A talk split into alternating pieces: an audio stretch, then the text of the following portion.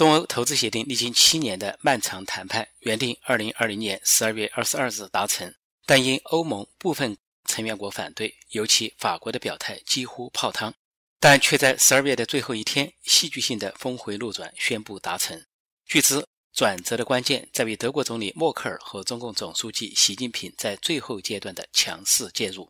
在中国方面，大概由习近平拍板决定，口头上答应法国提出的两项条件。中国更加开放市场，中共暂停在新疆的强迫劳动及其出口棉制品。口头上的答应对中国而言并不难，而习近平大权在握，由他出面应允也不在话下。在德国方面，除了德国是欧盟最大国家、最大经济体，影响力和发言权最大，而当时德国正值欧盟轮值主席国，默克尔利用其有利地位，赶在德国作为轮值主席国的最后一天把事情敲定。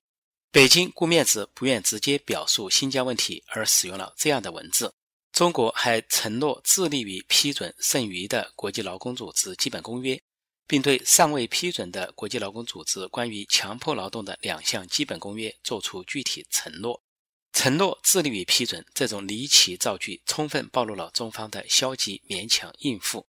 而且随时准备耍滑头、钻空子、大打拖延战，在实际过程中瞒天过海。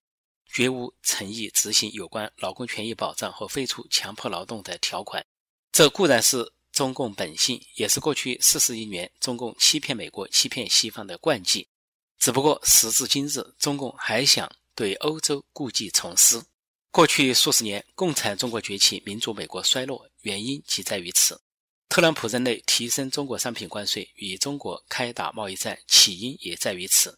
此情此景，难道欧盟和德国领导人心中无数？其实问题就在这里，德国或欧盟并非心中无数，问题主要出在默克尔身上。此人即将卸任他担任了四届、共计十六年的德国总理，预定今年即二零二一年退休。默克尔不仅利用德国作为欧盟轮值主席国的最后时间，也利用他即将卸任德国总理的最后机会，冒险与中共敲定中俄投资协定。图谋为他个人留下所谓政治遗产，然而这是怎样的政治遗产，又是怎样的时代背景？对内，中共在新疆大建集中营，把数百万维吾尔人、哈萨克人投入集中营，复辟上世纪纳粹德国的暴行。中共悍然撕毁中英联合声明，砸烂“一国两制”，砸烂香港，并对香港抗争者大搞秋后算账，迅速在香港推行国家恐怖主义。对外，中共威胁台湾偷袭印度，霸凌南海周边小国，从不遵守世界贸易组织和其他国际组织的规则，并大规模盗窃美欧等发达国家的知识产权。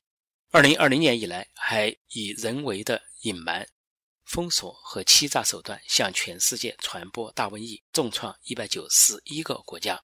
习近平和中共的所作所为，既是向中国人民挑战，也是向世界人民挑战。以专制无敌、一党专政无敌的骄横姿态，猖狂挑战人类文明的底线。但现任前的德国总理默克尔竟然把与这样的人类公敌达成投资协定视为头等大事，视作自己的政绩和政治遗产，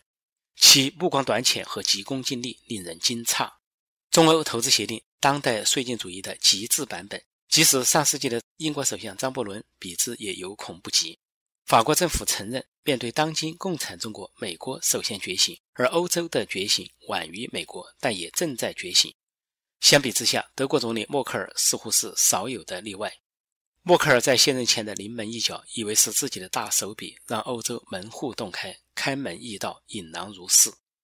默克尔的自私自利、鼠目寸光、姑息养奸，超过张伯伦不知多少倍。而默克尔带给欧洲未来的隐患和重创。更不知是当年张伯伦带给欧洲隐患和重创的多少倍。